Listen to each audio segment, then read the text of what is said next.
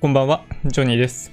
5月10日日曜日、今日は iDeCo のお話やっていきたいと思います。本日お話しする内容はいつものようにノートに書いてあったりするんで、そちらをご覧いただけると嬉しいです。タイトルどんな感じになっているかっていうと、まずは iDeCo からやってみようという本当にシンプルなタイトルで今日はお届けしていきたいと思います。じゃあ早速行こうかな。あこれはノートですね。はい。ノートの方にも今日のスライドですね、が一通り貼ってあるんで、まあ、こっち見ていただければある程度わかるかなという気はいたします。はい。じゃあまあそんなわけで早速ね、はい。Apple のキーノートでいつもプレゼンテーションさせていただいてますけど、まあそっちを利用して進めていきたいと思います。始めよう iDeCo ですね。個人型確定拠出年金。うん。で、これ、イデコ、まあ、いつもお話ししていることなんですけど、イデコいいと思いますよ。真っ先におすすめするのがイデコですね。大概、このパターンになってきますね。うん。で、一番大きいのは、まあ、太字で上に書いてあるのがそうなんですけど、まあ、所得控除がポイントにやっぱりなってきますね。うん。知らない人にはぜひ、あのーおすすめしたいイデコですね。うん。なんかよっぽどのお金持ちじゃない限り、イデコは、まあ、やった方がいいかなって気がしますね。あの、サラリーマンだったら、やった方がいい。雇われてるぐらいの人たちは、まあ大体やった方がいいような感じがしますね、正直。まあどういうところがポイントになってくるかというと、まあ追ってお話しするんですけど、拠出額に応じて所得控除を受けることができる。でまあここが最大のポイントですけどね。えーなので、まあ、所得税を払っている人にとってもとっても良い制度だと思いますと。で運用収益も非課税だし、え最終的には退職金または年金として受け取ることができると。えただデメリットもいくつかあって、まあ、手続きに時間かかるとか、まあ、そんな感じだったりします。まあ、今日はそんなイデコについてお話ししていきたいと思います。全体的にどんなお話ししていくかっていうのだけざっといくとですね、まあ、イデコそのもののご説明ですね。で、所得控除についてもお話ししたい。所得控除がどれぐらい効き目があるのかっていうのも実際にお話ししたい。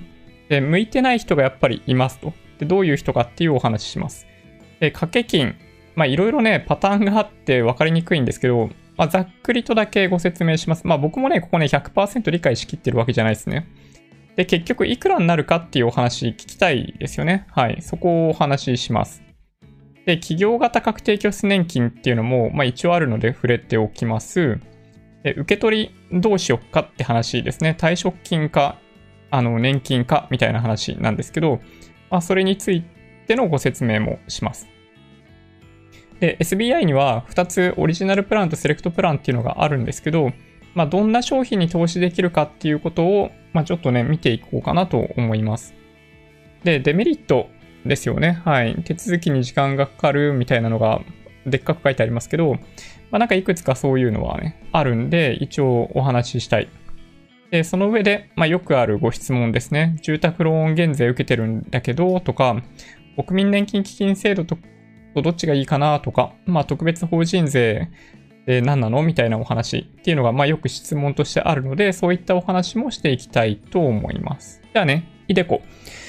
このものから言ってみましょうかね。これもうみんな、まあ、多くの人がもしかしたら耳にタコができるほど聞いているかもしれないイデコですね。個人型確定拠出年金。いわゆる年金の3回部分ってやつですね。拠出額が、まあ、掛け金ですね。はい。が所得控除されるという所得所得税と住民税分が、なので、あの、最終的には返ってくるってことですね。で、運用収益が非課税。うん。退職金、年金として課税というのが、まあ、ポイントになりますね。これ最、まあ、これについて一つ一つお話ししていこうかなと思うんですけど、まあ、まず今の段階で認識していただきたいのは、これは、あの、年金ですね。公的年金制度という形になりますと、最終的に。まあ、そういう形で最後受け取るんで、つまり、あの、60歳までいかないと受け取れないので、まあ、そこは要注意ですね。はい。本当になんか生活を切り詰めてやるような投資ではないと思います。イデコに関してはね。まあ他もそうっちゃそうなんだけど。うん。まあある程度余裕が出てきたら、まず初めに始めてもらいたいのが、まあ、イデコかなという気がします。まあ、向かない人もいるんで、そういうお話は追ってやっていきます。え所得控除ですよね。所得控除って何ぞやみたいな感じしますけど、まあ、所得税と住民税が軽減されます。なんか通常僕たちって、所得に対して課税されてるんですよね。で、わかりにくいのが、まあ、サラリーマンとかだったりすると、あの、収入っていう概念がありますね。収入から、まあ、いろんなものが引かれて、えっと、手取りがいくらとかあったりするんですけど、その過程で、あの、まあ、それらの数字を使って出てくるものが所得ですね。はい。なので、まあ、実はサラリーマンってそこまで所得税、税民、住民税って、まあ、いっぱい払ってなかったりっていうのはあったりします。はい。まあ、収入から、えっと、まあ、控除額いろいろ引いた後に、後の金額をその所得と認識するので、まあ、その金額に対して控除されるというのがポイントですね。はい。まあ、逆に言うと、まあ、先に言っちゃいますけど、住民税払っていないとか、所得税払っていないという人たちにとって、イデコっていうのは何のメリットもないですね。はい。まあ、何のメリットもないって言っちゃうとあれなんですけど、あの、最大のメリットが所得控除なので、所得控除のメリットが受けられないんだったら、イデコをやる必要はないと思ってます。はい。そうですね。まあ、ここに書いてある通りですね。拠出額分が所得控除されるって、まあ、これね、この後に、えっと、お見せしようかな？あれ？どっかに俺書いてなかったっけな？という気がするんだけど。まあいいか。ちょっとどっかに書いてあるかもしれないな。実際どれぐらいの金額が返ってくるかっていうのがね。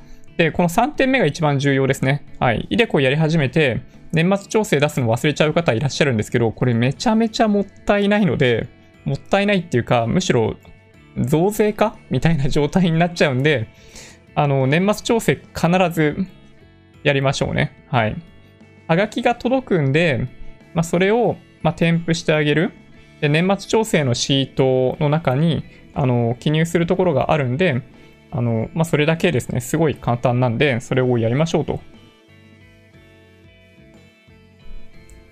で、所得控除って実際どれぐらいなんかメリットあるのかイメージしにくいっていう方がいらっしゃると思うんですけど、えっと、これ左側が所得税の税率ですね。でね、大、まあこれ難しいんですけど、年収、まあサラリーマンの場合だとして、年収700万円とかだったりすると、まあ大体20%じゃないかな、多分。多分ね、所得税20%、住民税10%。サラリーマンの場合ね、あのー、なんだっけ、給与所得控除みたいなものがあって、結構ガバッと控除されるんですよ。で、その算出方法とかも国税庁のページにあったりするんで、まあそういうのを見ていただけるといいかなと思いますね。うん。まあちょっとね、あの、収入と所得の差が実は結構サラリーマンの場合大きくって、まあ、年収700万のケースだと多分税率20%になるはず。で、なんかね、ちっちゃく書いてていやらしいんですけど、この復興特別所得税っていうのが2.1%、この所得税率に対してさらにかかるんですね。なので、実際には、まあ、正確に言うと20.42%かな。20%の人の場合ね。プラス10%という住民税がかかっているということになります。なので、年間27万6千円払っているという方であれば、まあ、大体30%分なんで、8万円ぐらい返ってくるってことかな？うん。で、これすごい大きいですよね。だからね。はい。で、向いてない人がいます。うん。そう。まあ、逆に言うと、所得税払ってない人は、多分ね、イデコのメリット全然ない。で、まあ、あとは、まあ、これはちょっとね、まあ、それでもやっていいんじゃないかなという気はするんだけど、まあ、退職金たんまりもらえそうな人に関しては、まあ、やるかどうかちょっと考えた方がいいですね。あの、やった方がいいか、やんない方がいいかっていうのを厳密に今の段階で決めるのって難しくって、そういう意味でいくと、現役時代に、あの、税率がもうめちゃめちゃ低い人に関しては、まあ、イデコやんなくっていいんじゃないかなという気はします。あの、年金とかに対しても雑所得として、あの、税金かかるじゃないですか。で、その時にかかる税率の方が、もし今の税率よりも高くなるんだとしたら、もしかしたら、あの、やんない方がいいかもしれない。ただね、ほとんどの人は現役時代の税率の方が多分高いと思うから、まあ、ほと、そうですね。今仕事をしてないっていう、例えばなんかその、そういう人でない限りはやった方がいいんじゃないかなと思います。はい。向いてない人ね。うん。で、掛け金がね、これまたなんかちょっと、わかり、わかりにくい、わかりにくくもないか。えっと、人によって違うんですよ。これ右の表を見てもらうのがいいかな。えっと、自営業者とか、このいわゆる第1号被保険者って言われる人たちは6万8000円月額掛け金設定できます、最大で。で、いわゆる会社員っていう人たち、この第2号被保険者、会社員に関しては、会社側が企業年金とか何もやってなければ2万3000円。まあ、このパターンが多分ね、一番多いんじゃないかな。最近はね、最近はこのパターンが多いんじゃないかなという気がします。で企業型の確定拠出年金やってるか、確定給付年金やってるかとかによって、2万円になるとか1万2000円になるみたいなパターンが一応あるらしいです。で、公務員に関しては、えっと、1万2000円で、えっと、できるようになりました。これ何年か前ぐらいからですね。で、第3号被保険者、まあ、主婦とか、あの、扶養家族とかですね、第2号に対しての扶養家族だと思うんですけど、に関しては、えっと、2万3000円となってるんだけど、まあ多分ね、このパターンはあんまないんじゃないかな。その、所得控除が、みたいなところになかなかなんないんで、多分これはないかな。という気がします。なので、まあ、ほとんどの人はこれね、左を見ていただけるといいんですけど、企業型確定拠出年金とか、そういう年金制度を会社側がやっていない会社に勤務する、勤めるサラリーマンだったら年間27万6千円ということになるかなと思いますね。はい。あ、で、ここに書いてんのか。年収700万くらくらい、700万円くらいだったら、所得税20%と住民税10%ぐらいだから、えっと、年間8万円ぐらい、8万円以上か、返ってくるという計算に一応なりますと。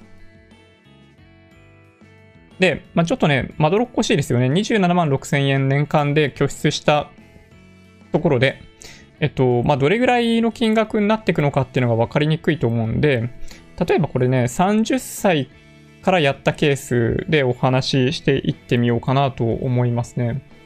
30歳から、まあ、フルでやったパターンでいきます。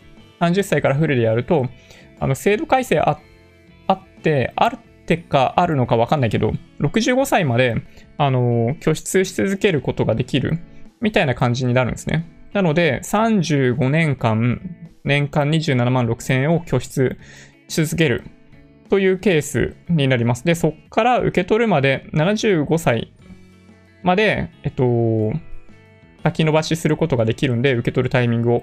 で、そうすると、まあそっから、あの、お金は出さないんだけど10年間は運用するっていう期間があります。なので35年間の拠出しながら運用する期間プラス拠出しない10年間という期間ってことですね。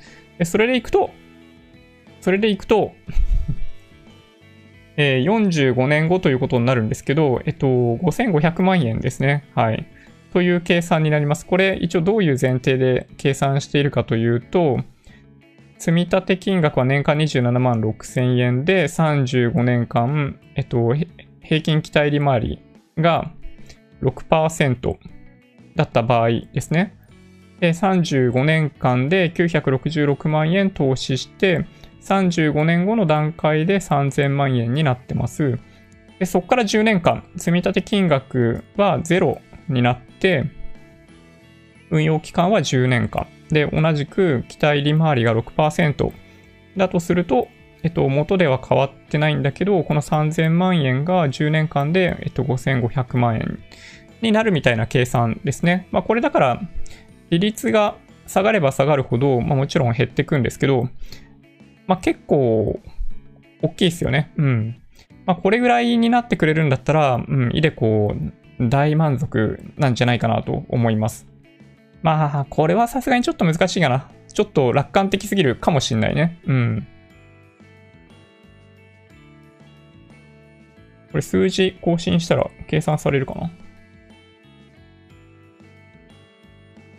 あ、されるね。例えば、まあ、ちょっとコンサバな感じにしてみる。あれ？こっち計算されないね。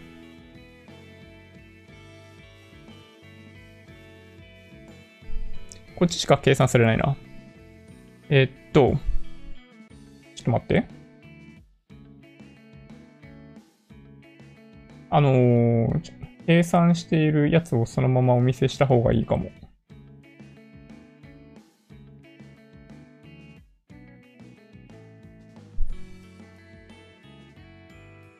えっ、ー、とですね、例えば、4%になった場合でいくと、この数字ですね、35年後、65歳時点で2000万円になって、えー、45年後、75歳の時に3000万円ということですね。はい。4%だったら。うん。まあ、決してそこまですごい、なんか、コンサバという数字ではなんだろうな。うん。まあ、これぐらいはいけんじゃないかなという気がしますけどね。利率4%。うん。という気はします。で、まあ、どんな感じで資産が増えていくかっていうと、まあ、複利効果がめちゃめちゃ効いてですね、その、運用に対する収益、運用の収益に対する課税っていうのが一切かかんないんで、こういう増え方するんですよ。ぐんぐんぐんぐん増えていくような感じ。で、これが最大の特徴ですね。本当に受け取るときまでは税金が一切かかんないというのがあるんで、まあ、これは本当にまあ良いかなと思いますね。まあ、ちょこっとだけ手数料取られたりっていうのがあるんで、まあ、そこまではちょっとこの中に考慮してないですけどね。だから、まあこれ、まあ6%だと5500万円に30歳から始めたらなるんで、あの、今30歳の方はぜひ始めてみてもらえるといいんじゃないかなと思います。4%にしてもね、3000万円なんで、いやもう十分だよね。生きていける気がする。うん。で、企業型の確定拠出年金っていうのが一応あって、えっと、日本版 401K とかなんかそんな感じで結構2000、2000年ぐらいとかからかな。なんかね、始まってるんですよ。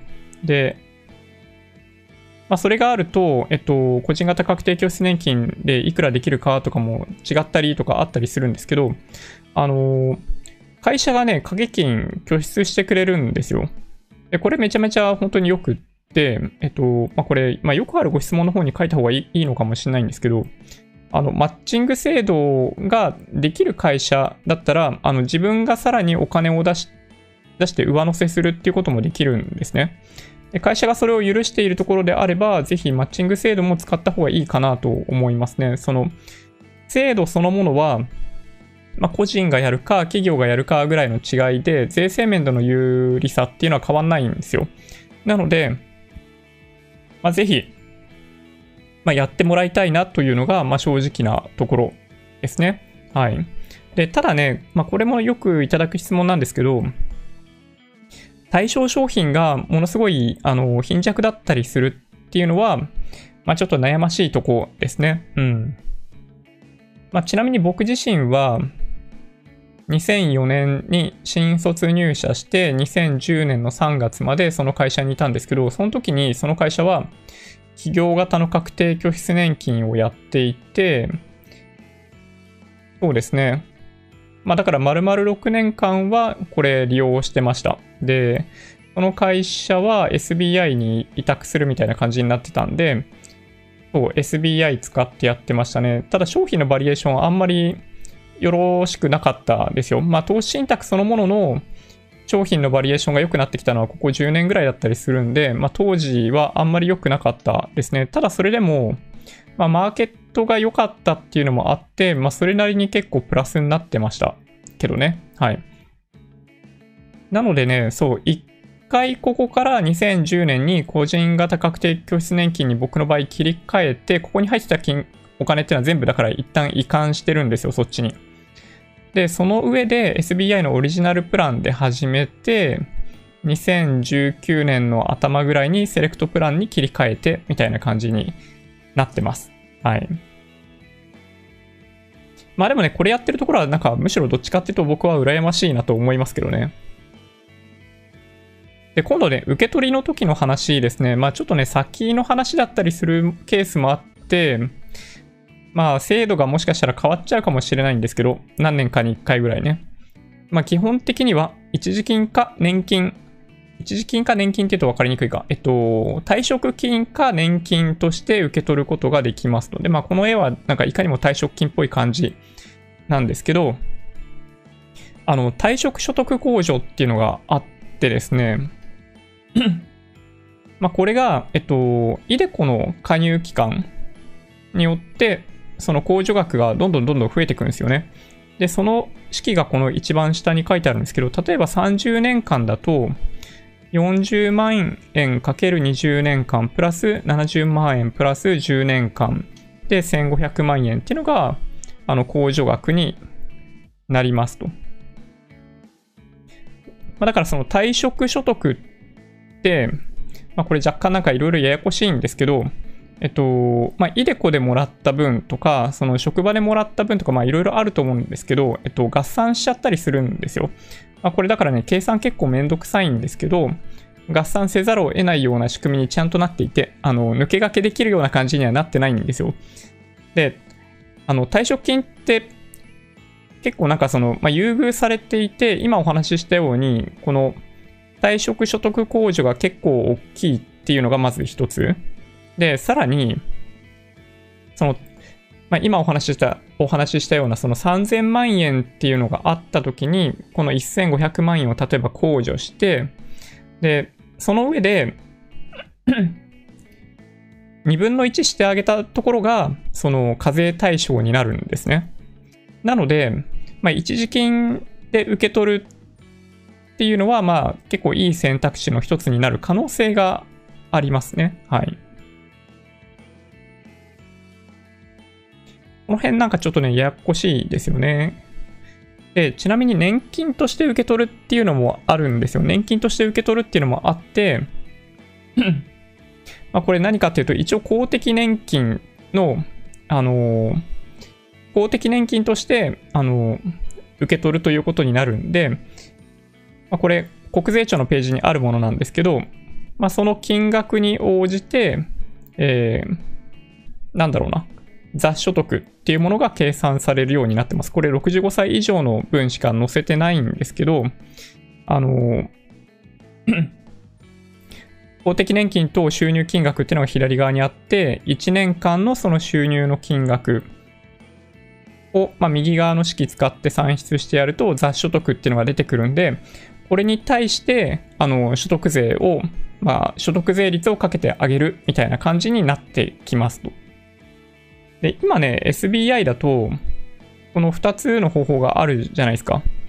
退職金として受け取るか、年金として受け受け取るかみたいな感じになってるんだけど、これまあ僕の勝手な予想なんですけど、あの、組み合わせて受け取れるようになるんじゃないかなと思いますね。あの、どっかの証券会社だと、組み合わせて、組み合わせで受け取るっていうことができるようになっているらしいので、一時金である程度受け取っておいて、まあ、部分的に年金として受け取るみたいな方法もできるみたいですよ。はい。まあ、ただね、制度がどんどん変わっていく可能性があるんで、ちょっとわかんないですね、これね。うん。なんかその75歳まで運用できるとか、65歳まであの拠出できるみたいなのも最近、あの、議論に上がって変わるみたいなタイミングだったりするんで、まあ変わるでしょうね。何かしらね。まあこんな感じ。受け取るときは。で、実際に、そう、SBI のセレクトプランを今僕自身は使ってるんですけど、これをね、軽く見てみましょうか。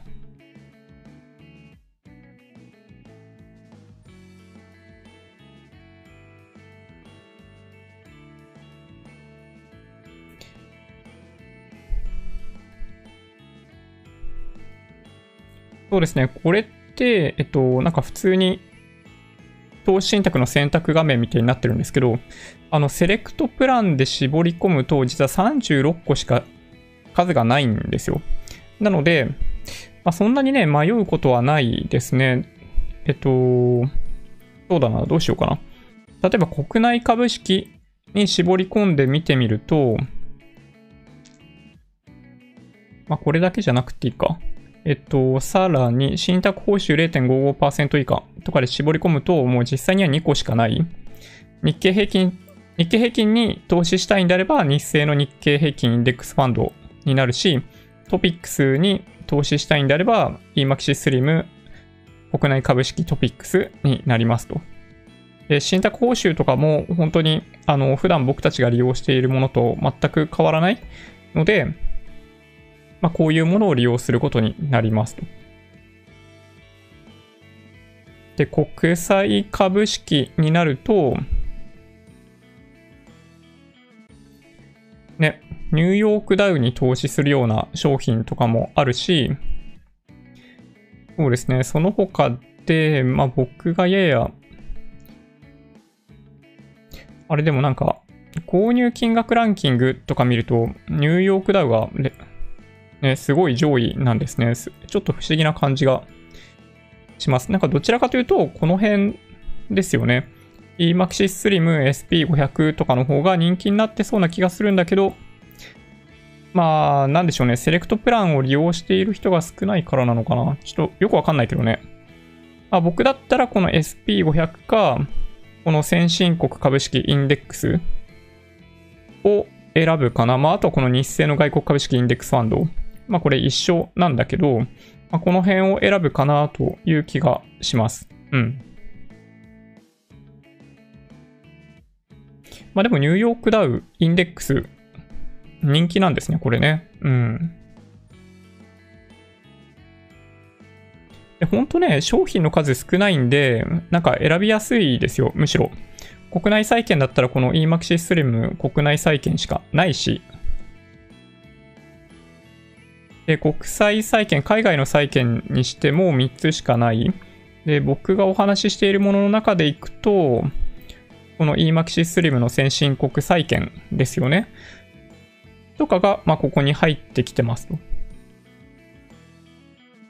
で、リートとかも実はあって、まあ、去年僕が購入していた日清 J リートインデックスファンドみたいなのも、あのー、まあ、買えますね。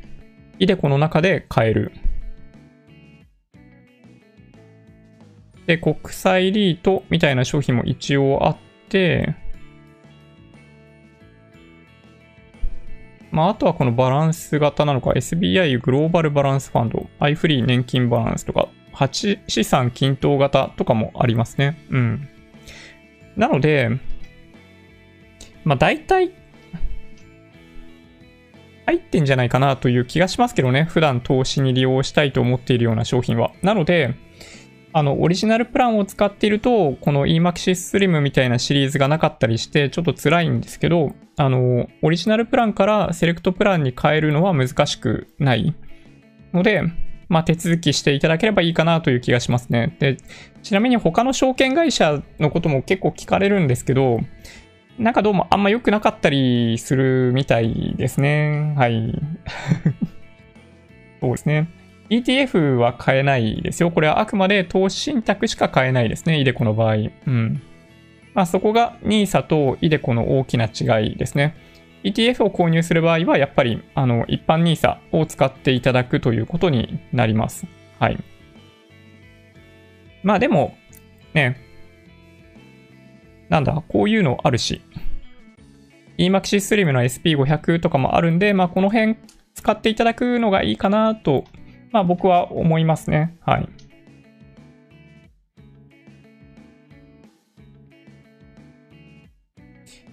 あ、というわけで次。ちょっとね、あのー、オリジナルプランからセレクトプランにみたいな話しましたけど、まあ、結構時間かかりましたね。申し込みは一瞬なんですけど、ま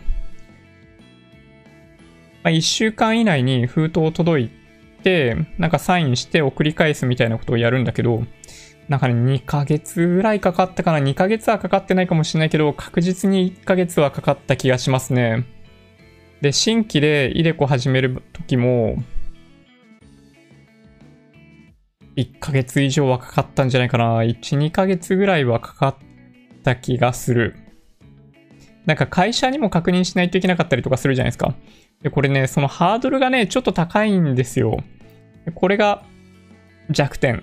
イデコの弱点は、その若干のハードルの高さと、まあ、時間がかかるということかなという気がしますね。まあ、ここに書いてますけどね。やたら時間かかる。スイッチングも時間かかる。あの、スイッチングっていうのは、あの、A っていう商品から、何月何、何月のタイミングから B っていう商品に切り替えるとかそういうのができるんですけど、あの、その切り替えやろうとすると、またちょっと時間かかったりしますね。で、持ってるものを売って何に変えるとかもできるんですけど、まあそれもね、1ヶ月ぐらいかかるかな。ちょっとね、まあめんどくさいっちゃめんどくさいですね。ちなみにね、購入の方法って、まあ、2万3000円毎月、あのー、掛け金として拠出するってなってた場合に、2万3000円を100%どこに投資するとかっていうのを、あの、設定する感じですね。50を SP500 にして、50をあの日清 J リートにするとか、そういう設定をすることになります。で、その、その設定を変えるとかもね、あの、ちょっと、まあ、大変なんですよ。まあ、1ヶ月に1回しか買わないから、まあ、どうしてもそうなっちゃうんだと思うんだけど、ちょっとね、もやもやしますね。まあ、ただ、まあ、イデコって、まあ、超長期でやるものなんで、まあ、わざとかなっていう気もちょっとしますけどね。ほっとけよと言われてる気がします。うん。まあそうですね。はい。まあ30年、40年もしかしたらやり続けることになるかもしれないんで、まああんま気にせずってとこですかね。ちなみに僕自身は、今 SP500 だったかな？に、あの100%突っ込んでますね。はい。あの、期間が長いんでリスクを取ってるっていうことですね。簡単に言うとね。はい。まあ、という感じでしょうか。まあ、大体一通りお話ししたんですけど、まあ、で、よくあるご質問ですね。はい。先にこの辺だけお話ししますけど、あの、住宅ローン減税受けてるんですけど、やった方がいいんですかって、これすごいよくご質問いただくんですけど、住宅ローン減税は、あの、税額控除されるじゃないですか。あの、ローンの1%分を。みたいなのがあるんで、えっと、まあ、そっちを使い切って、あの、その枠を使い切って、まだ住民税とか、あの、住民税、所得税を払ってるという人であれば、イデコでさらに所得控除を受けるっていうのは良い方法だと思います。まあ、ただね、まあ、そこまでいくと、まあ、結構、ある程度所得がある人になってくるかな。まあ、その住宅ローン減税の金額次第かもしれないけど、はい。まあなんかね、その、控除を仕切ってしまっていて、所得控除を実質的に受けることができないみたいなことになっちゃうと、もったいないので、そうですね。ちょっと気をつけた方がいいかもしれないですね。自分がいくらぐらい住宅ローン控除されるのか、えそれでもなおどれぐらい、あの所得税、住民税を払っているのかっていうのは、チェックしておいた方がいいような気がしますね。はい。まあ、やっぱね、この制度の最大のメリットは所得控除なんで、まあ、それを最大限活かせないようであれば、まあ、ちょっとタイミングずらした方がいいかもしれないですね。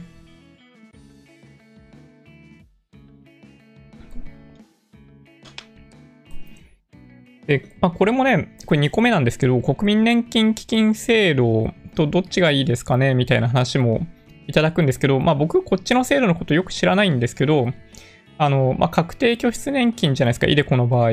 だけど、あの、国民年金基金制度って僕の理解だと、その確定給付年金みたいな感じだと思うので、あの、まあ、種類がちょっと違うんですよね、そういう意味でいくと。あの、長生きすればするほど、多分、国民年金基金制度の方がいいんじゃないかなという気はするんですけどね。はい。まあだから、まあどっちがいいとはちょっと明確に言いにくいっていうところかなって僕は思いますけどね。はい。まあ自営業者とか向けの制度ですよね、これね。はい。なんか通常自営業者とかって、あの、1回部分って全員持ってるじゃないですか、年金の。2回部分がなくってみたいな感じになっちゃうんで、まあ、それを補うっていう意味で、この制度があると思うので、まあ、この制度はこの制度でかなりメリットあるんじゃないかなと思います。はい。で、3つ目、特別法人税についてどう考えますか？みたいなこと言われるんですけど、えっと、復活することは多分ないと思うんで、まあ、ほっといていいんじゃないかなと思いますけどね。はい。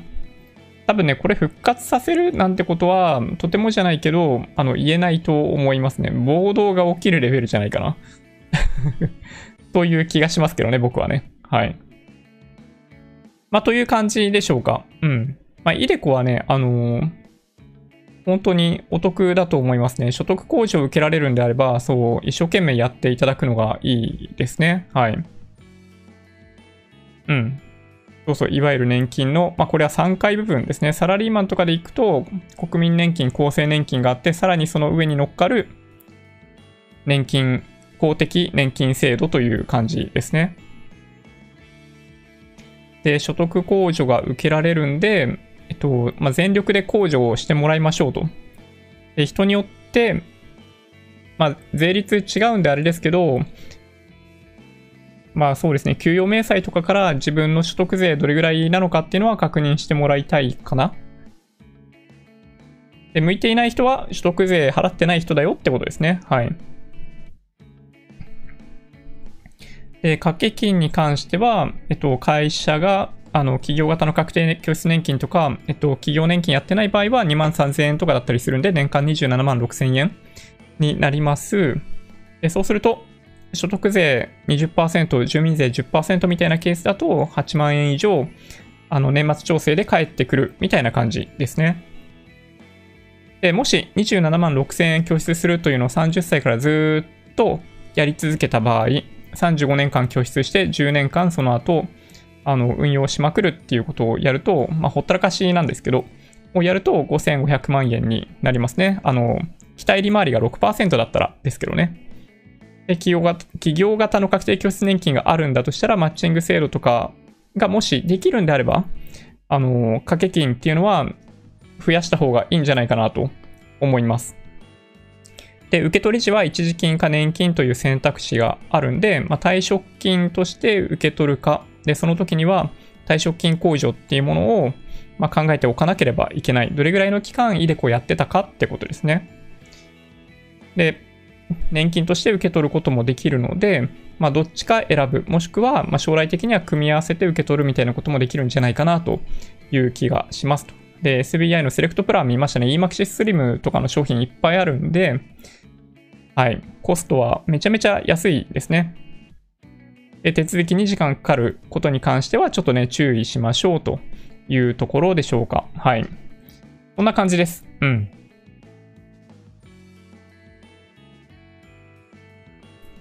どうでしょうね。はい。結構すでにやっているという方もいらっしゃるかなという気がしますけど、楽天証券は組み合わせで受け取れるんですよね。イデコは SBI なので改善してほしい。ね、僕もね、そう思いますね。受け取るところの機能だけは、なんかちょっと SBI 証券劣ってる？という気がします、僕も。これね、改善してほしいですね。改善できると思う。うん。と信じてますね。はい。ね、そう、ETF はね、ほんとね、買えないんだけど、まあそうですね、投資信託っていうことになりますね。でも最近の投資信託はね、手数料安くなったから、まあいいんじゃないかなと思いますけどね。はい。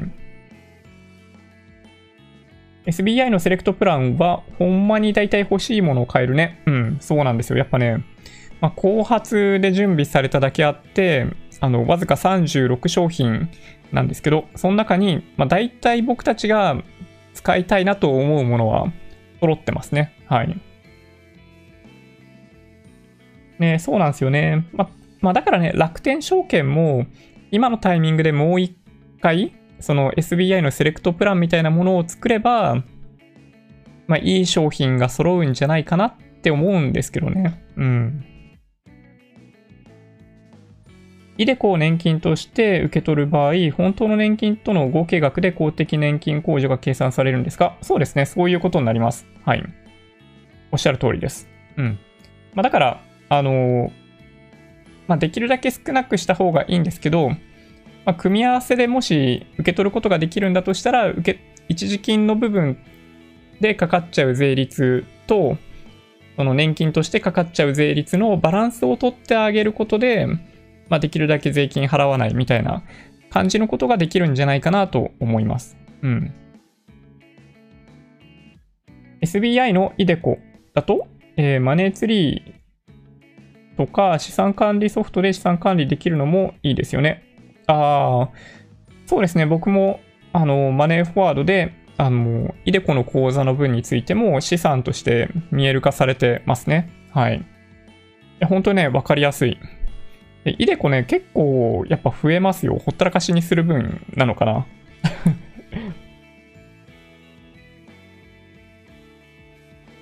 イデコを2月末に申請したんですが、まだ手続き中です。本当に時間かかりますね。そうなんですよ。これね、本当にね、欠点だと思いますね。時間がかかるという、ね、この1点が本当にね、弱点。本当ね、忘れた頃になんか届きますよ。1月下旬にオリジナルプラン、オリジナルプランへ変更申し込みをして未だに完了していない。あ、オリジナルプランに変更されるんですかうーん、なるほど。特別法人税は法律から消そうとすると100箇所ぐらい法律変えないといけないんで凍結しているだけでしょ。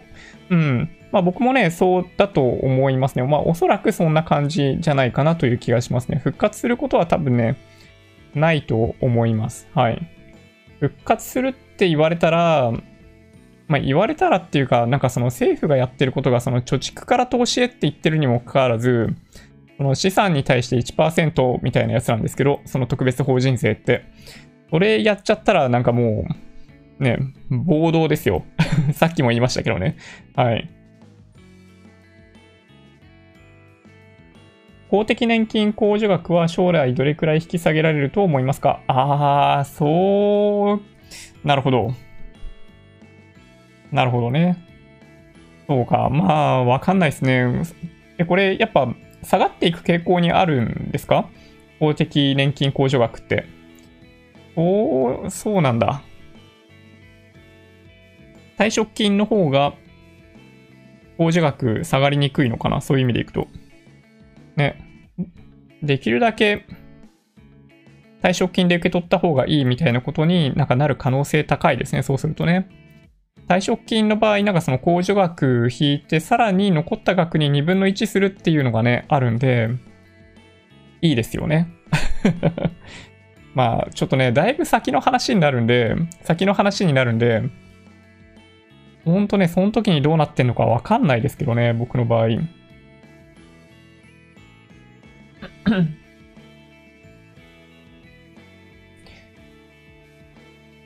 会社にイデコやりたいんですけどって言わなきゃいけないですよね。そうですね。あの、総務に連絡すればサクッと回答をもらえるんじゃないかなと思います。はい。多分ね、慣れてると思いますよ。結構多くの方が問い合わせているはず。うん。はい。お、マサイさん、コニャニャチワンダフル。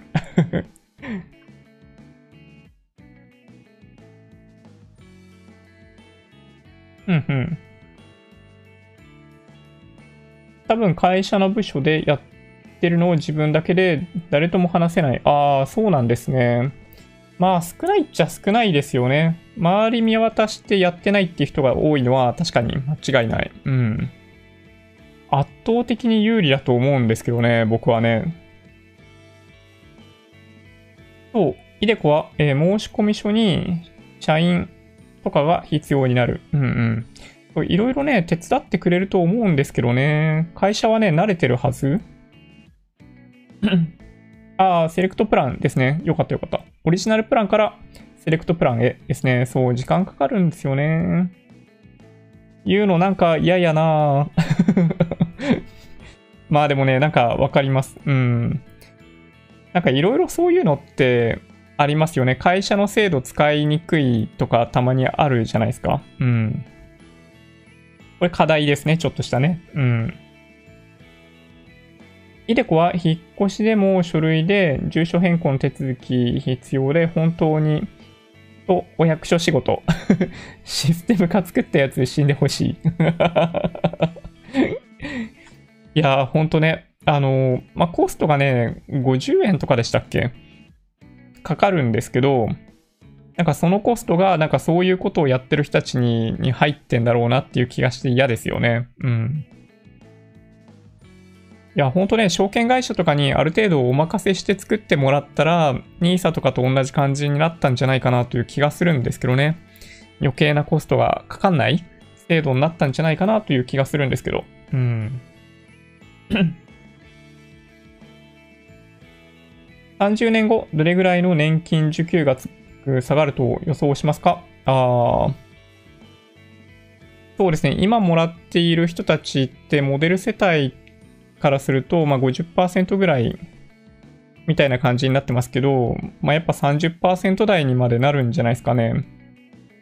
という気はします。うん。てか、今のまんまでいくと、だって、そこが尽きるのって確か2000、ん ?50 年とかでしたっけ？あの、マクロ経済スライドをやっていかないと、お金つきますよね、確か。2050年ぐらいに違ったっけな。ちょ、忘れちゃったな。という気がするんで、まあ、僕がもし2050年か。でもそういう意味でいくとね、70になるのが2050年か。まあ、だから、うん、所得代替率30%台っていうのはその頃にはなっちゃってんじゃないかなという気がするんですけどね。まあ、ただ、なんか今の段階ではマクロ経済スライドって、物価が上がった時にしかやらないってなってるんで、まあなかなか進まないですよね。10年くらい前にもうすでにその年金の財政検証でマクロ経済スライドが提唱されてやんなきゃダメだってなってたのに、なんか2回ぐらいしか過去、過去発動されてないじゃないですか。まあ一応今年も発動するみたいな話になってますけど、それを考えると、年金の受給額はあの、まあ、相対的に下がっていくということかなと思いますね。あの、名目上下がるかどうかっていう話でいくと下がんないと思うんですけど、はい。実質で、実質でいくと下がるっていう感じかな。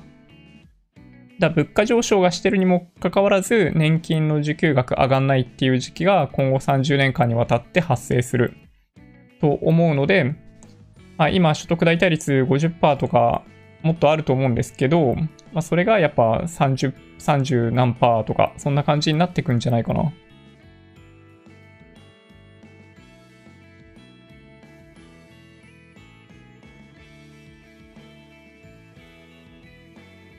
うんうん。イデコやりたいって言ったら、何ですかそれ？って人事課に言われた ちょっとショックですね、そういうのね。うん。そういう問い合わせをする人が他、ね、それまでにもいなかったってことですもんね、それね。うん。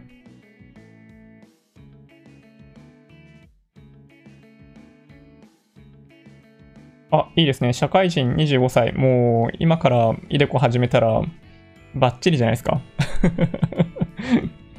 そう、1回部分と2回部分ってなんかあんま期待できないじゃないですか、年金のね。そう。だから、まあ、3回部分でやっぱ自分自身を救うっていう方法が 一番ね、健全だと思いますよ。自分の身は自分で守るっていうね、これなんか毎日のようにお話してますけど、うん。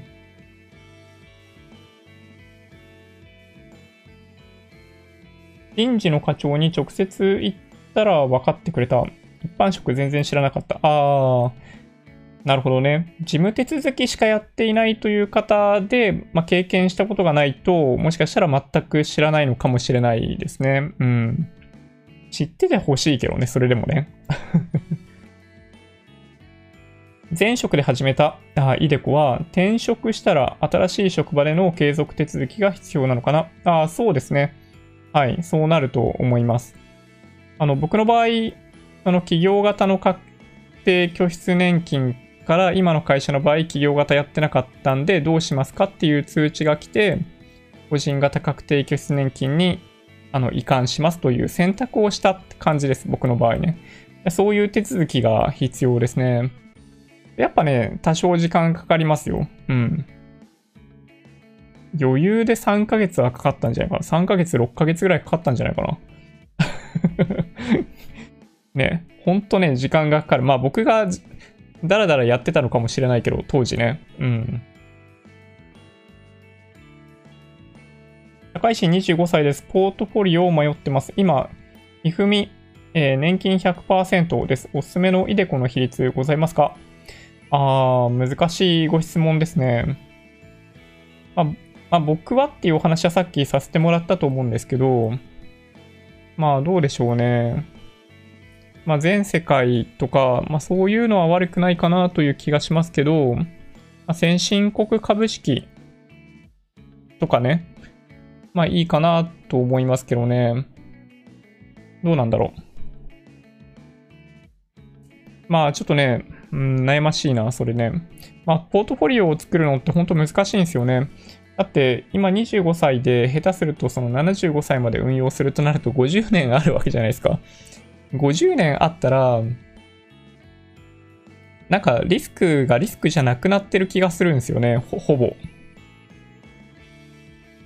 ね、だとしたときに、まあでも一応な、何に投資するかっていうのは変更できるといえば変更できるんで、まあある程度リスク取って、まあ例えば SP500 にしとくとか、あの、先進国株式にしとくっていうのは、まあ、ありかもしれないですね。ちょっとね、そのひふみの商品の内容が僕はちょっと把握していないんで、わかんないですけど、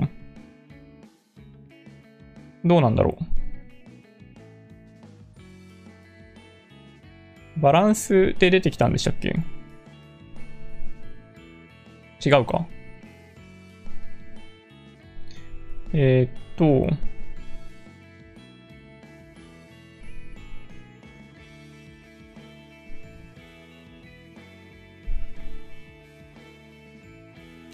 どれかな？どれかな？どれかな？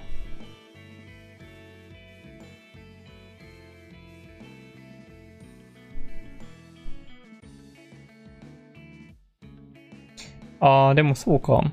それもしかして、でも、あれですかね、信託報酬、ちょっと高いのかな？ね、だとすると、そうですね、ちょっと辛いかもしれないですけどね。うん。まあ、その期間がやっぱり長いんで、ある程度リスク取りに行ってもいいんじゃないかなと僕は思います、正直言って。うん。まあ、ちょっとね、あの、ご検討していただければって感じです。はい。公的年金控除額を2019年まで65歳未満75万円、65歳以上120万円、そうですね。2020年以降65歳未満60万60、ああ、それは、あれなんですよ。あの、基礎控除が変わったのに対応して10万円ずらしたんですよね。えっと、ちょっとわかりにくかったかもしれないんですけど、えっとですね。変わったのは、えっと、その公的年金控除額による部分だけじゃないんですよね。なので。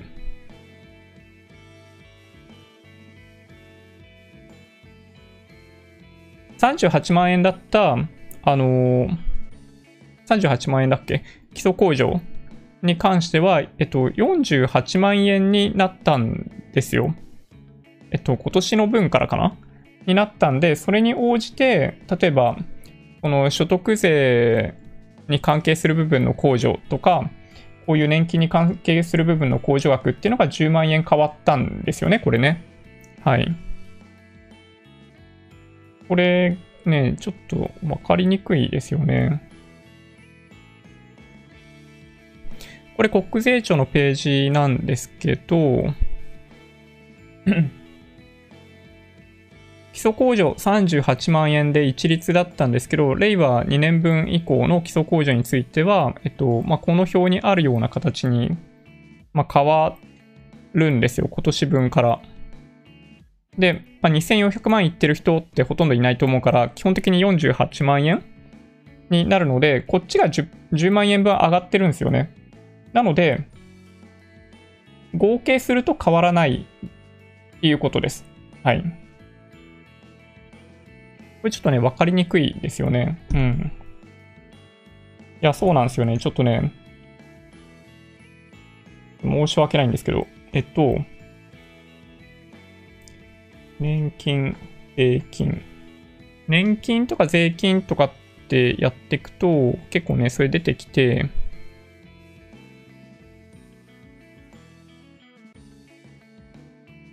この、この金額が10万円変わるっていう話ですよね。これは、その、今お話しした、この基礎控除が38万から48万に変わるのに対応してってことですね。あの、サラリーマンが、あの、今受けている、あの、控除に関しても、あの、10万円分減っているんで、あの、全体としては変わらないみたいな感じですね。高額所得者に関しては、基礎控除の額もそうなんだけど、あの、まあ、変わってくるんですよ。あれなんだっけ？給与所得控除か？給与所得。給与所得控除も実はそれに対応して変わるようになっていて、なのでこれね、2つ表があるんですよ。で、令和元年分まではこれ65万円ってなってる部分を、令和2年分以降で見ていくと55万円になってて10万円減ってるんですね。これはこれと足すと同じってことですね。ただね、あの、全体としてその控除額っていうのは、あの、所得が多い人は減っちゃうっていう感じになってますけどね。はい。あー、スパチャ、ありがとうございます。あ、ファームルさんって言えばいいのかな？うん。ありがとうございます。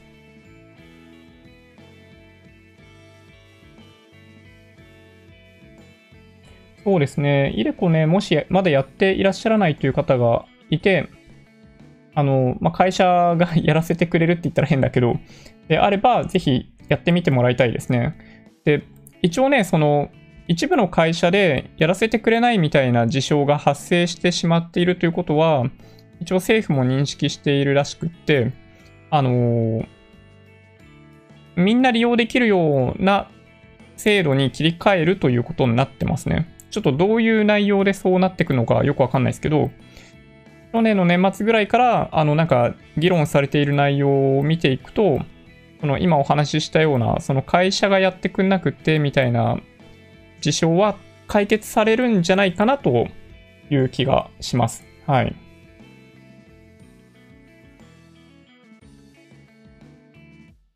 中小企業だと、マジ、イデコは分からなくても不思議はない。それくらい、円柱は惰性で生きている。まあ、ずっとね、長い間やってて、まあ、従業員ね、ほとんど雇ってないっていう中小企業だったりすると、まあ確かにそうかもしれないですね。知らないですよね、きっとね。うん。ジョニーさんが着ているシャツはどこで買ってるんですか？お、かっこいいですね。嬉しい。すごい嬉しいですね。えっと、これ、あの、F1 の、なんだろう、チームジャージっていうのかな？ユニフォームっていうのかな？を買ったものですね。レプリカのやつ。これは多分ね、2014年かなんかのマクラーレン、ホンダになる前ですね。マクラーレンホンダの時期があったと思うんですけど、これの前ですね、これはね。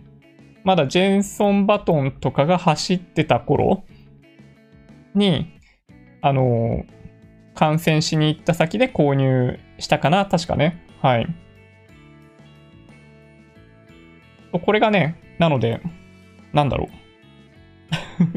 まあ F1 が好きだよというのをちょっとほのかに見せてますね。そういう意味でいくとね。はい。まあ、ま、僕の好きなチームの、あの、こういうのを買っていくっていうのが、まあなんだろうな。なんでしょうね。そういうのを着て応援したいという気持ちがあるからですね。うん。ただね、最近ちょっとなんか、この YouTube ライブするときにいつもどっかのチームのを着てってやってたら、まあ、毎回毎回選択してたらなんかちょっとボロボロになってきちゃったやつが実はあってですね、最近、あの、トロロッソのユニフォームとか着てないですよね。あれね、ちょっとね、ボロボロになっちゃったんですよ。実は。はい。なので、今はこれとレッドブルの T シャツ2枚ですね。で、今度ちょっとね、あの、追加でだからアルファタウリの T シャツ買おうかなって思ってます。はい。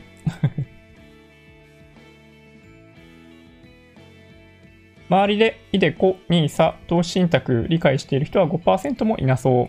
そうっすよね。だからやっぱり、いやー、こういうところで、ね、そういう人たちにリーチできると嬉しいんだけどな。でもなんか YouTube って、まあ、興味がある人にしか出ないじゃないですか、おすすめって。そういう意味でいくと。まあもちろんなんかその、実験的な感じで出したりとかやってくれるんだと思うんだけど、なかなかね、難しいですよね。だからどうやってなんかこういう啓蒙活動やったらいいんだろうなってね、本当に悩みますね。うん。本当に難しい。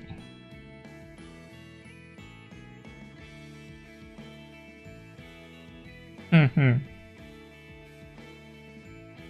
あー、なるほど。移管の件ですね。放置すると国民年金基金連合会へ自動移管されるんですが、結構な額の管理手数料を取られて、資産がどんどん減っていくので、急いで手続きした方がいいです。あ、かっこ、経験者。なるほど。そっか、そういう罠があるんですね。うっかりしてると怖いですね、確かに。なるほどね。今やってるえー、節約節税投資的なことは、イデコ積立 NISA 投資信託ふるさと納税、楽天経済圏生活、格安シム、あの、おか、お構える くらいなんですが、いや、もうそれほとんどパーフェクトじゃないですかね。まあ、という気がします。まあ、僕がね、あと、まあ、やっていることといえば、なんだろうな。あの、less is more な感じはしますね。あの、物を増やさないということはものすごい意識してますね。1個買ったら1個捨てるとか、1個買ったら1個売るっていうのをすごいやってますね。で、あんまりね、在庫を持たないようにしてます。トイレットペーパーとかでたまに困るときあるんですけど、まあ、ただね、まあ、今2人で暮らしてて、まあ、4ロールぐらいあれば、まあ、どんなに短くっても2週間ぐらいいけるかな。まあ、みたいな感じで、そう、あの、家の中のね、在庫が少ないですね。在庫を少なくしてます。なんか、大量に物買ったりとかっていうことをしないですね。うん。できるだけ物を少なくっていうのが、まあ僕の中では、モットーというか、まあそのね、レスイズモアって、あの、ミース・ファンデル・ローエっていう建築家の人が、まあ、提唱したというか、まあ、まあ、彼の言葉なんですけど、まあ、僕はそこに結構刺激を受けているところがあって、うん。そうですね。まあなんかそういう思想になってるかな。仕事の仕方とかもそんな感じですね。なんか Chrome とか立ち上げても、あの、タブの数をできるだけ減らすとかね。で、全画面表示で仕事して他にあの気が散らないようにするとか、まあ、あとは notification を一切来ないようにしちゃうとか、まあ、そういうことをね、結構僕はやりますね。うん。なんかその生産性を上げるために何をするかって感じですね。そう。まあ、節約みたいなところは、まあ一回やっちゃえばそのままほったらかしでいいんだけど、なんかね、そう、生活習慣をいかに、まあ、効率よくというか、その一つのことに集中して何かをやれるようにするかっていうのは、まあ、意識してますね。うん。はい。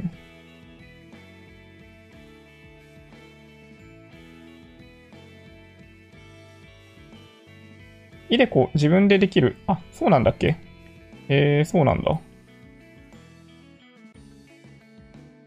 今度、ジョニーさんのプログラミング講座とかも視聴してみたいですね。あー、最近全然やってないですけどね、そういう意味でいくとね。まあでも僕も、あれですよ、もう今のタイミングで何かやろうと思った時は、もう本当、調べまくりですよ。そういう意味でいくと。なんか一つ一つやっぱね、思い出せないじゃないですか。なので、うん。まあ本とかはね、そういう意味でいくと全然いらないんですけど、まあ Google さえあればって感じかな。僕の中では。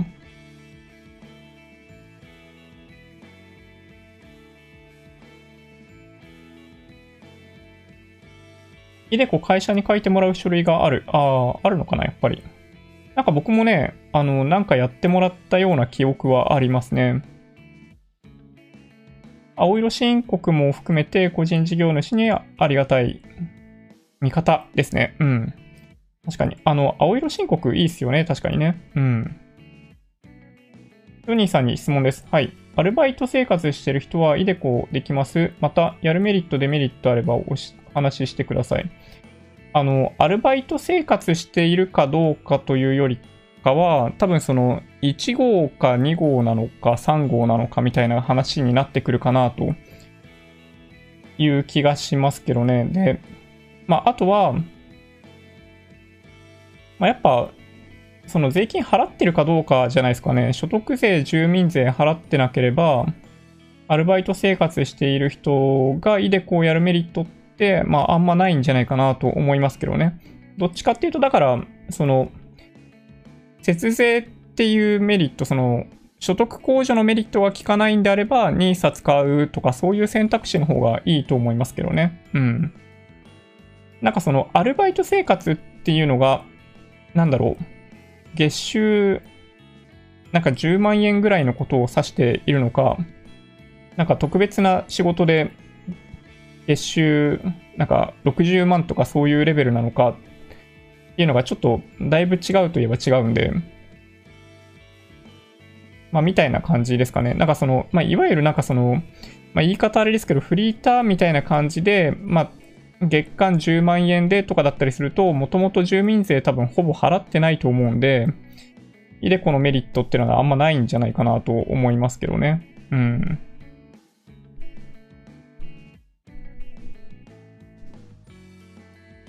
ヨニーさん、F1 のプラモデルおすすめ。あー、わかりますよ。すごい買いたくなるんですけどね。いやー、すごいわかる。なんか昔はね、ラジコンとかも好きだったんですよ。だから。まだセナとかが生きてた頃ですね。そう。ラジコンやってすげえ遊んでましたね。懐かしい。そう、プラモデルとかもね、いいんだよね。確かにね。イデコで買える銘柄多いですか？うん。多くないですね。多くないです、正直言って。うん。まあ、結構ね、あ、そうそう、その土屋さんおっしゃってるように、証券会社で違うんで、自分が買いたい商品で会社を選ぶのか、んちょっとね、結構悩ましいとこかなという気はします。はい。今、ハンドソープがどこにも売ってない。あ、そうなんだ。ハンドソープ？えー、ちょっとなんかでも不思議。え、そんなことってある？そうなんだ。オフィスの集中の妨げになるのはスマホと同僚。やっぱり とはいえ、ブラウザでついつい関係ないものを見てしまうときはどう対処してますししてますか？あー。まあでも気になったら終わりですよね。僕はちょっとね、あの会社には本当申し訳ないですけど、気になっちゃったやつは、あの、見ますね。あの、ある程度見ちゃう。って感じですね。で、見切って元に戻るっていう感じですかね。うん。まあ、ちょっとね、しょうがないっちゃしょうがないっすよね。そう、なんかね、だからまあ、 notification とかがやっぱりそういう意味では、邪魔、邪魔してくるよね。そう、いつも誘惑してくるのはあいつですよ。 notification ね。あの、スマホの notification は本当にね、やばいですね。でま、なんだろう、ブラウザというか、なんかその、PC 使ってても、なんかメールが来るたんびにメールの通知表示できたりするじゃないですか。あれやばいですね。あれもやばい。うん。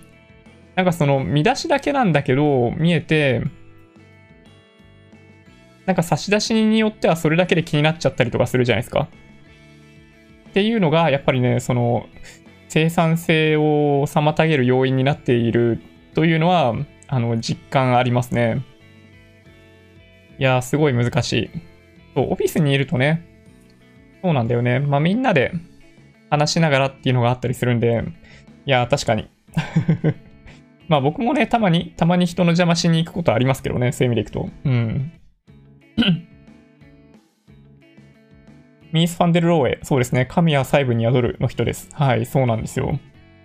あの、世界で初めて高層ビルを建てた人ですね。はい、ニューヨークにあるシーグラムビルっていうのがあって、まあ僕はそのビルを見るためにっていうわけじゃないんだけど、はい、ニューヨーク行って、そのビルの前まで行って、写真撮ったりとかして、ね、ニヤニヤしてました。すごいかっこいいんですよ。うん。鉄拳で十分、北里大学医療衛生学部、ハンドソープがなければ、石鹸購入されればいいと思う。むしろ石鹸の方が洗浄力高い。なるほど。よかった。YouTube ライブで質問に直接回答してくれる場所があるだけでも十分啓蒙活動になっている気がする。ありがたや。いや、そう言っていただけると嬉しいですね。うん。ジョニーさん、スマホの通知が画面上にずらっと残ったままだったり、GPS がオンのままなのも許せないですよね。あ、そうですね。そうできるだけ全部そういうのをね、なくしていきたい派ですね。はい。通知はね、もうとにかくオフ。ひたすらオフですね。はい。なんかあったら電話してくれって感じですね。うん。本当に緊急だったら。うん。イデコは60歳で定年して、その後、えー、ん？その後、あー、それどうなんだろう。ちょっと。えっと、契約の形態によって変わりますかね。嘱託社員ってどういう契約に当たるんだろう。契約社員ですよね。有期雇用契約。契約社員と同じじゃないのかな？派遣でも契約でもない。あー、すごいいいご質問ですね。わかんないな。あ、でもね、い、あ、イデコですよね。企業型はちょっとわかんないですけど、イデコは多分、あ、でもわかんないな。会社次第かもしれないですけど、続けられるような気がしなくもないですけどね。どうでしょうね。なんか、プロパード正社員の有期雇用みたいな位置づけですよね。ね、わかんないな、確かに。いいご質問ですね。はい、こんばんは。英語、プログラミング、お金の勉強。はい、そうですね。以前この3つ大事だとおっしゃってましたよね。これからの子供たちにも必要な要素ですよね。えー、我が子にもこれら3つを大事にさせたいと思ってます。そうですね。まあ僕もね、あの、苦手なんですけどね。英語。英語コンプレックスすごいですよ、僕の中では。やっぱり、今でもね。うん。いや、今日、今日というか、まあ、昨日、今日って、まあ、実は、あの、US のドラマ見てて、Netflix で。 Homeland っていうのを見てるんですけど、クレア・デーンズが主役の CIA の、まあ、ドラマみたいな感じなんですけど、その Netflix のなんかね、プラグインみたいなやつで、あの、英語と日本語を、 Netflix が作ってるわけじゃないんだけど、英語と日本語を両方出してくれるやつがあるんですよ、プラグインで。で、それを出しながらもう永遠と見続けるっていうのを、まあ、実はね、やってます。やってました、今日も。で、これね、そう、本当にね、もうちょっと僕のリスニング力を上げたいなと思ってやってんだけど、なんか英語ってさ、改善したかどうかっていうのがよくわかんないじゃないですか。これがね、ちょっとね、辛い。正直言って。うん、僕もね、しんどいなと思いますね。なんか、自分を信じてやるしかないっていうね。うん、ほんとね、悩ましい。まあでもね、はい。この3つ、英語、プログラミング、お金の勉強は、やっぱね、そう、基礎的な知識として持っとくと、いろんな場面で有利じゃないかなと思います。はい。スマホの通知全部切るのがいいと思う。ね、ほんとね、気になりますよね。そうそう、ああいうのは。ジョニーチャンネルがなかったら、毎月積み立て投資継続できなかったかもしれません。特に今回のコロナショックで積み立てやめてたかも。ああ、そうですか。なるほど。ちょっと影響力持っている感じですかね。ちょっとドキドキしますけど。うん。まあでも長期投資だったら僕もね、ほんとね、大丈夫だと思うんで、やっぱ、積み立てし続けるということが重要だと思います。うん。集中力を保つ方法とかでも、物を減らす、余計なものを増やさないってメンタリスト DAIGO さんの本でも言ってた。ああ、そうなんですね。なるほど。やっぱね、うん。そこ重要だなって気がしますね。うん。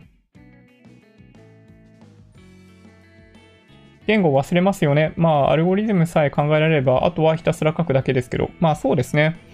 なんか、ライブラリーとかフレームワークとかも結構充実してるんで、メジャーな言語だったら。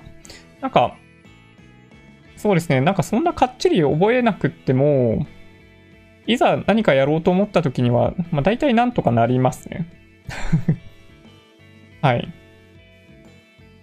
イデコをしていて、転職してイデコやっていない企業に移った場合は、その後どうなるんでしょう？あー、やらせてもらえない場合。あー、どうなるんだろうな。これ嫌ですね、確かにね。それなんか、あのー、先にコメントいただいてたような感じで、手数料とか取られたら結構ショックですよね。確かに。まあそういうのを防ぐために政府がどんな企業であっても個人型確定拠出年金はできるような法整備をしてくれようとしてくれてんのかな？だとしたら。うん。どうなんでしょうね、それね。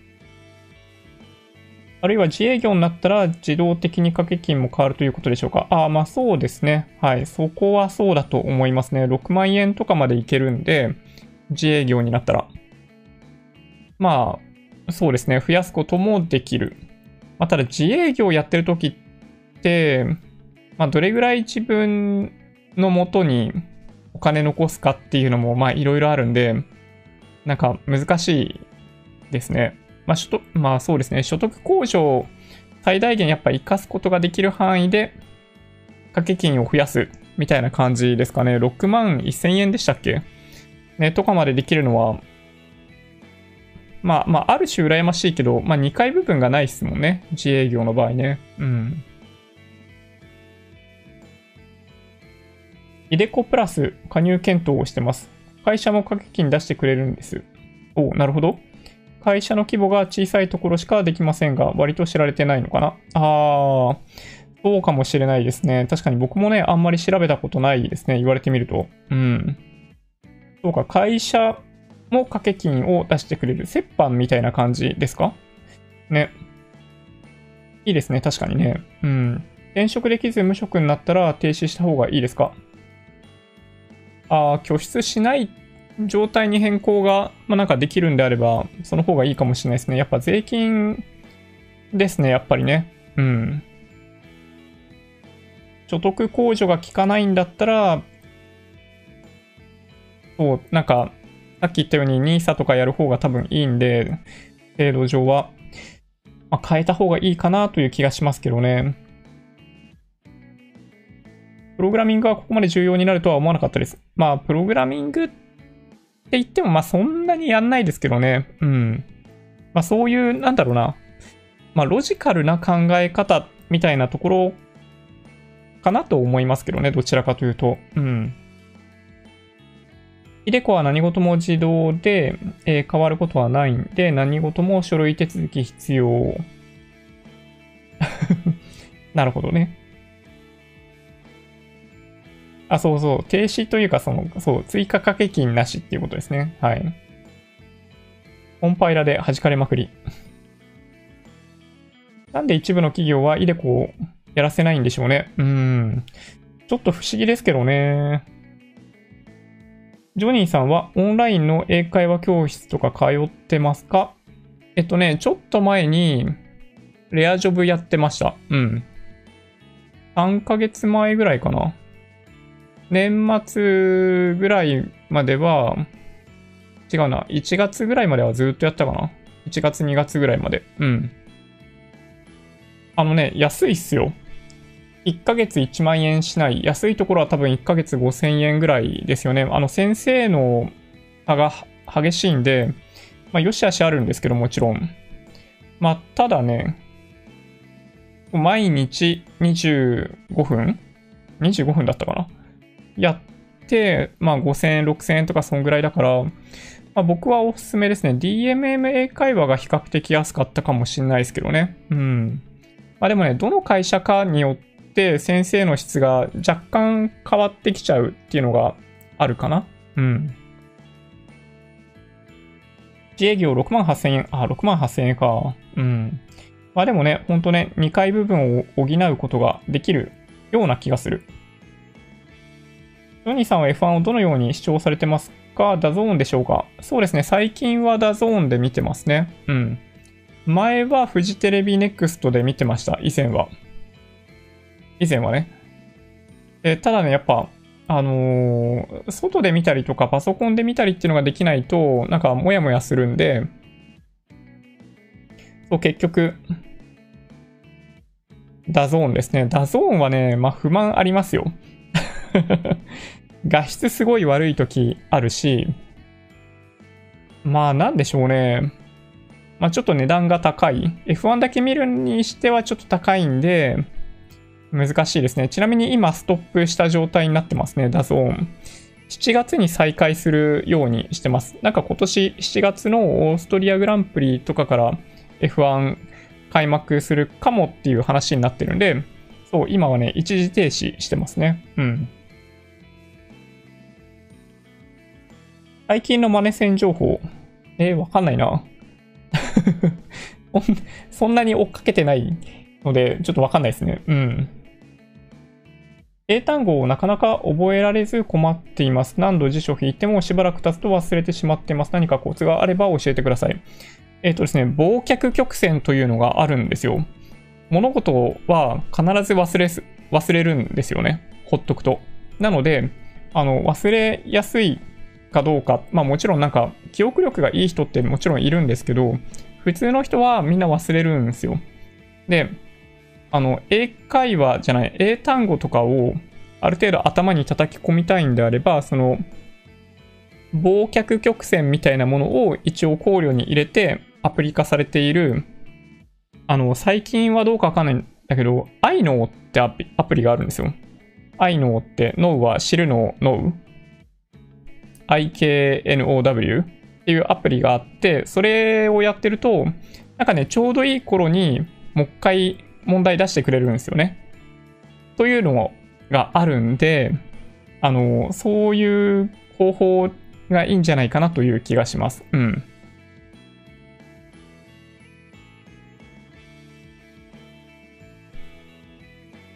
ああ、そうですね。そろそろ時間ですね。運用を続けるよう手続きですね。無職になられないように気をつけますが。マネ線入っている人はみよみよさんくらいしかいないので情報ない。そうですね。中には、中の情報はないですね。英語でもイギリス英語や、えー、アメリカ英語はありますが、意識してますか？あまあそういう意味でいくと、アメリカ英語以外は苦手です。僕もね。はい。アメリカ英語以外は苦手ですね。もちろん。あの、フランス人が喋る英語も分かりにくいし、あの、インドの中でも南の方の人たちの英語はもう本当に分かんない。もうさっぱり分かんないですね。うん。まあ、ただね、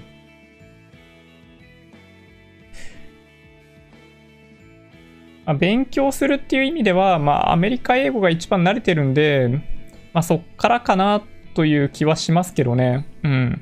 まあ、だから、なんだっけ、あの、U、UK で人気の、あの、なんだ、シャーロックとかあるじゃないですか。ああいうの見ると、なんか何言ってんのか全然わかんねえなみたいな感じになりますよ。しかも展開も言葉もすごい早いから。ま、アメリカのドラマだったりすると、まあ、ある程度、まあ、半分ぐらいわかるかな、どうかな、みたいな感じですよ。うん。いや、ほんとね、難しいですね。まあ、母国語が英語じゃない人たち同士で話をするときは、そんなに、まあ、わかんなくないみたいな感じかな。うん。まあでもね、癖がある人多いですよ。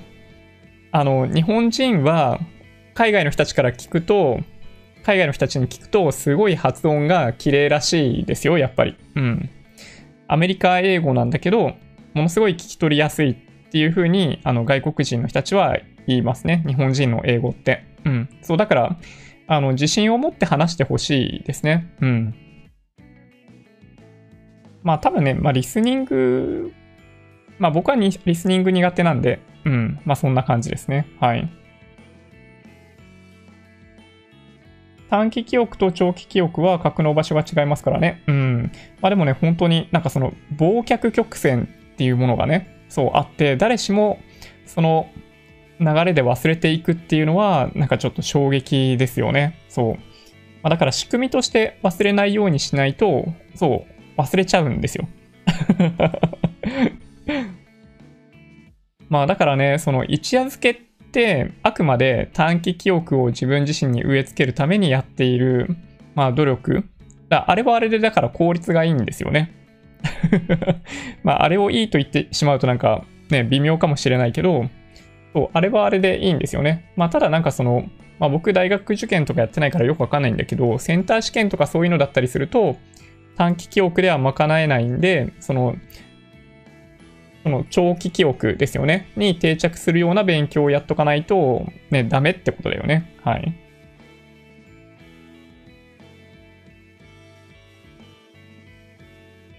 そうですね。はい。まあ、英語はね、ちょっと僕もね、かなりコンプレックスあるんで、頑張る。だから 一緒に頑張ろう ちょっとね、やっぱね、あの、ドラマ、ネットフリックスの、その、なんかプラグインみたいなものは本当に使い勝手がいいんで、あの、おすすめですね。すごいおすすめ。うん。なんだったっけなその名前。とね、すぐ忘れてしまうんだけど、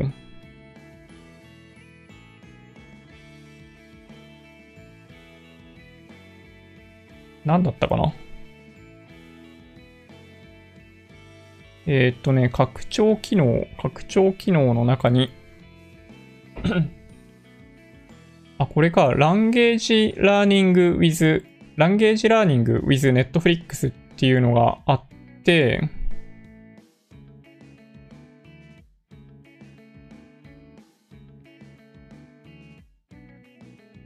これだけお見せしましょうか。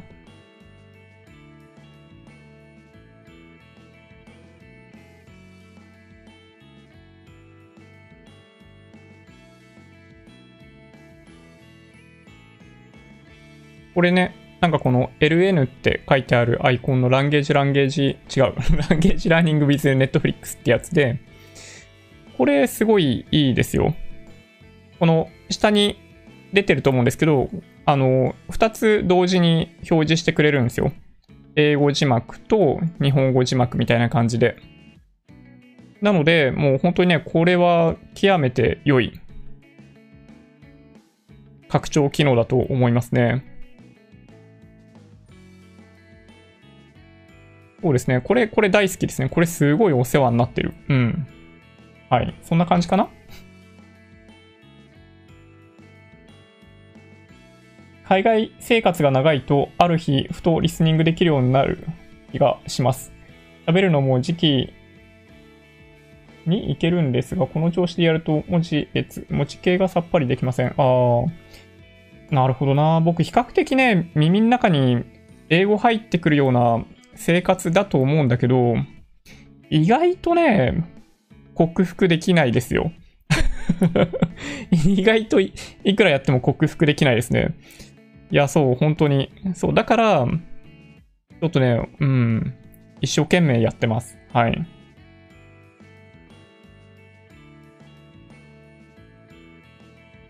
そうですね、そんな感じかな。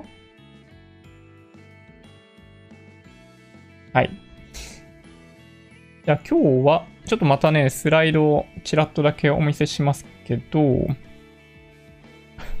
なぜ 羊飼いだみたいな話はありますけど、えー、イデコですね。始めようイデコ個人型確定拠出年金ということで、えっと、まあ大体、まあ、仕事でお付き合いのある人たちには、あの、イデコをお勧めすることが多いですね。まだやってなければ。で最大のポイントは所得控除ですと。